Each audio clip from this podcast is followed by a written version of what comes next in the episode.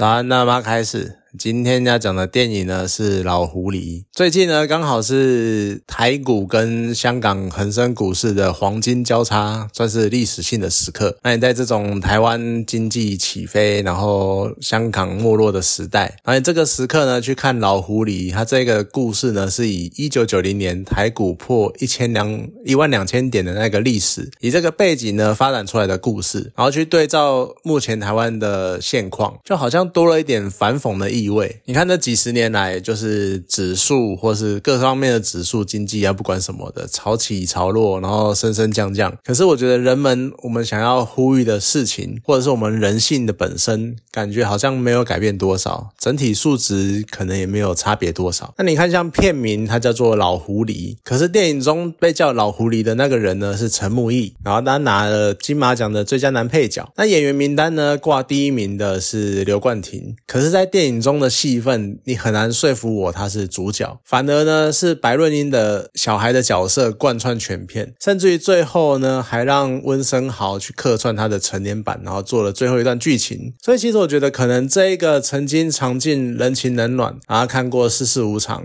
甚至于是人格差一点被扭曲走歪的这个孩子，他应该才是真正的主角吧？那像电影呢，其实他把老狐狸这个我们一般会听到的名词用来形容人的形容词，而这个。概念呢附加在一个角色身上，最后呢再把它扒下这一个词的皮，然后去赋予一个新的意义，再贴到新的角色身上。那这些转折呢，其实都环绕在导演他想要表达的同理心这件事情上。那在电影中呢，其实老狐狸有教小孩一个消除同情心的方法，就是第一个步骤，你先喝一口冰开水；第二个步骤呢，就是闭上眼睛；第三个步骤呢，就是告诉自己干我屁事，这件事情跟我没有关系，我不用理他，这就会消除。同情心这个样子。另外，老狐狸呢还教他什么？我们要利用不平等来创造不平等。然后我这样呢，我们还要接着再站在强的这一边，然后跟弱者站在一起，你就会变弱。你片中老狐狸讲了很多很多话，你在观影的时候，你都会觉得说你是在教什么乱教小朋友什么鬼？就这些东西可以教小孩吗？你这些东西可以跟小孩讲吗？可其实你实际去想，他讲的这些概念，不都是我们日常生活中最常看到的人的基础的反应吗？就像是你看弱肉强食。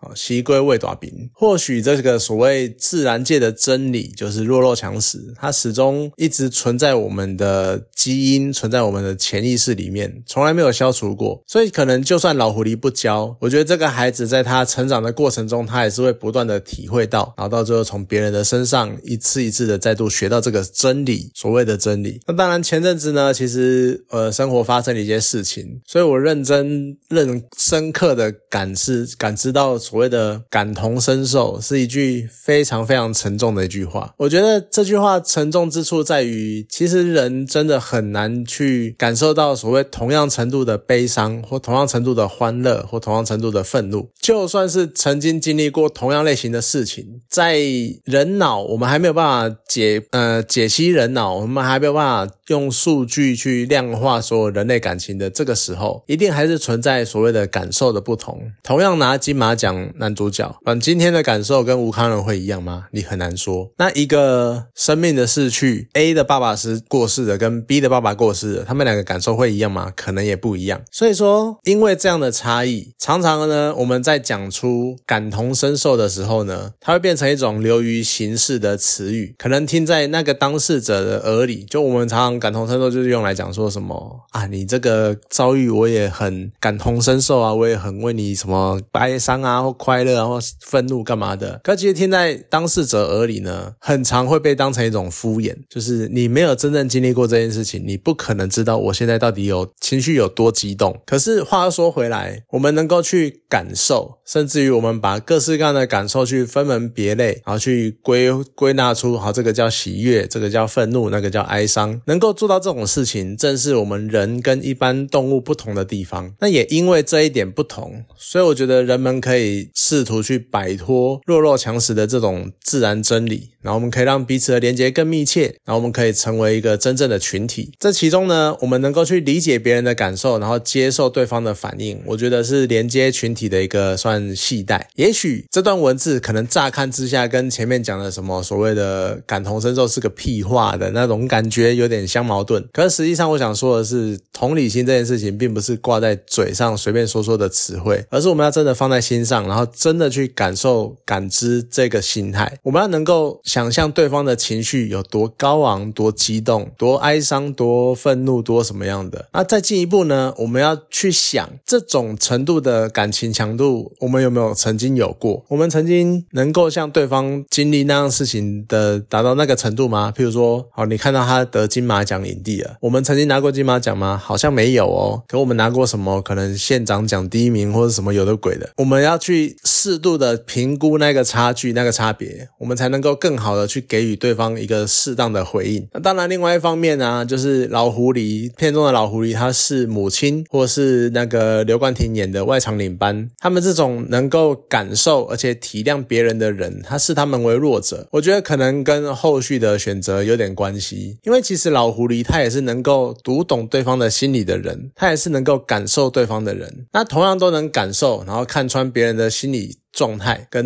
目前的心情如何？可是老狐狸呢？他选择忽视、无视，或者呢，他利用你的脆弱、你的弱点来打击你。可是像刘冠廷演的外场领班，他就会选择退让，他会去体贴对方，然后牺牲自己可能获得的利益。可是呢，在这两条路之外，这个孩子白润英，或者可以说，我觉得他已经叫小狐狸好了。他其实误打误撞呢，走出了第三条路。他利用对方的弱点来帮自己创造了优势，可他又不会把。对方的弱点完全打打死打到底，而是帮对方留下了一条后路，让他有一个退路可以走，或者呢，他是寻求能够双轨并行的办法，来达到所谓的双赢。也许他小时候呢，他只能够用这种方式来反击霸凌者，但是长大以后呢，他成为了一个懂得。去利用沟通，或者是妥协，或者是我们改变一些方案，或者是说服人的方式，然后来说服对方，然后达成自己想要的目的，然后制造了双赢。所以其实看完之后，你会真的觉得这个家伙才是主角，他才是真正的老狐狸。那当然，片中的那一个演员陈木易，我觉得真的不愧他是拿金马奖男配角啊。虽然说我现在讲好像有点马后炮，因为人家就得奖了嘛，得奖你才这样讲。可是我看的时候呢，我就觉得他完全能够融。和一个阴险狡诈的大老板，然后另外一方面呢，他又是一个价值观不被儿子认同，然后想一个找小一个小孩取暖，想要感受那一种亲情的感觉，想要找个儿子，然后想要发挥他的父爱的那种很复杂的心情，所以让我们人在看着他那种。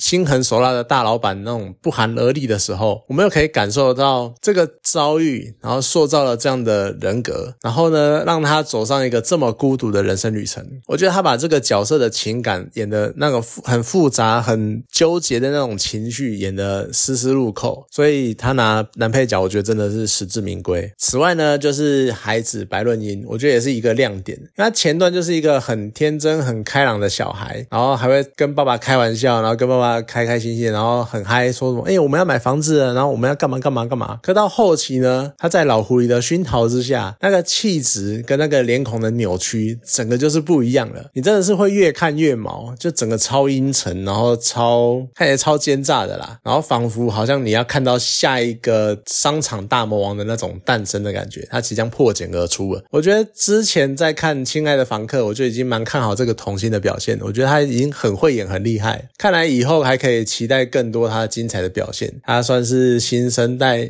这样应该算新生代吗？可能是台湾新生代演员里面演技相当不错的一个人。那反倒是挂领衔的那个刘冠廷，他应该是受限于剧本吧，他没有太多的表现。可是也只能说，就他真的很适合演这种憨厚啊，然后老实啊，然后很乖的这种角色。不过话说回来，我第一个对他有印象的是那个阳光普照中邪气逼人的角色，就不知道。他有没有那个机会再演一下这种角色？我那个真的是看得浑身鸡皮疙瘩都会起来。好，最后呢，引一段导演萧亚全他想要拍这部片的原因。他讲呢，就是同理心是一种跨线跨界，然后去理解对方的态度。那他不敢说同理心是消你阶级冲突的方案，可是他相信，就是失去同理心，绝对是。阶级冲突日渐扩大的关键原因。那这就是他想要拍老狐狸这个故事的原因。他在提醒我们，不管你可能会嗤之以鼻，或觉得太心灵鸡汤或什么的，但是我觉得保持同理心这件事情，在现代社会中还是很重要的一件事。好啦，今天这部电影呢，就讲到这边，好，谢谢大家。